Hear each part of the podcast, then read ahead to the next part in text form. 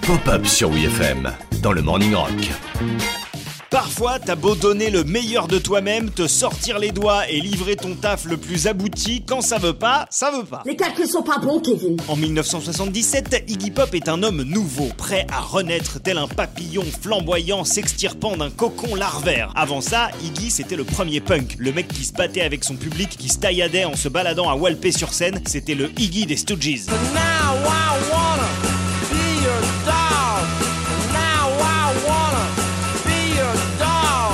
Rappel, la séparation des Stooges, la deuxième, repose en grande partie sur les épaules d'Iggy, tellement accro à l'héroïne en 1974 que le groupe ne parvient pas à se professionnaliser correctement. Il faut payer le loyer. Durant le tout dernier concert des Stooges avant la reformation au début des années 2000, Iggy se prend carrément un bourre-pif dans la tronche par un biker. C'est ça le rock. Il y a des gens ils t'aiment, il y a des gens ils te détestent. Ouais, ok, c'est rock, mais c'est aussi la fin, hein. Bref, Iggy rentre en cure de désintox et qui l'attend pour l'accueillir le jour de sa sortie?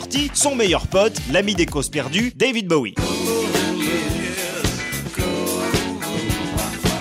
En 77, quelques années après avoir produit Raw Power des Stooges, Bowie va prendre Iggy sous son aile et lui concocter deux albums sur mesure afin de lancer sa carrière solo. Ah, c'est pour moi? Fallait pas, vraiment. c'est- The Idiot et Lust for Life sortent à quelques mois d'écart. Le premier reçoit d'excellentes critiques. Le second, encore plus ouvertement grand public, doit confirmer l'essai. Seul problème, une immense rockstar signée sur le même label qu'Iggy meurt juste avant sa sortie. Vous ne devineriez jamais de qui il s'agit. Elvis Presley. Oh merde Oh c'est con ça Le label RCA Records fait presser des copies de Lust for Life, mais dès que les premiers stocks sont épuisés, ils ne sont pas renouvelés au profit de réédition de tout le catalogue du King. Résultat, Lust for Life se plante, c'est le flop de pop. C'est le flip, flop de Iggy Pop, et c'est le flip, flip, flop, c'est un flippity flop, et c'est le fail man. C'est le fail et le chess, c'est un gros flop même pour David Bowie. En même temps, faut comprendre RCA, hein. si t'as des albums d'Elvis, Presley.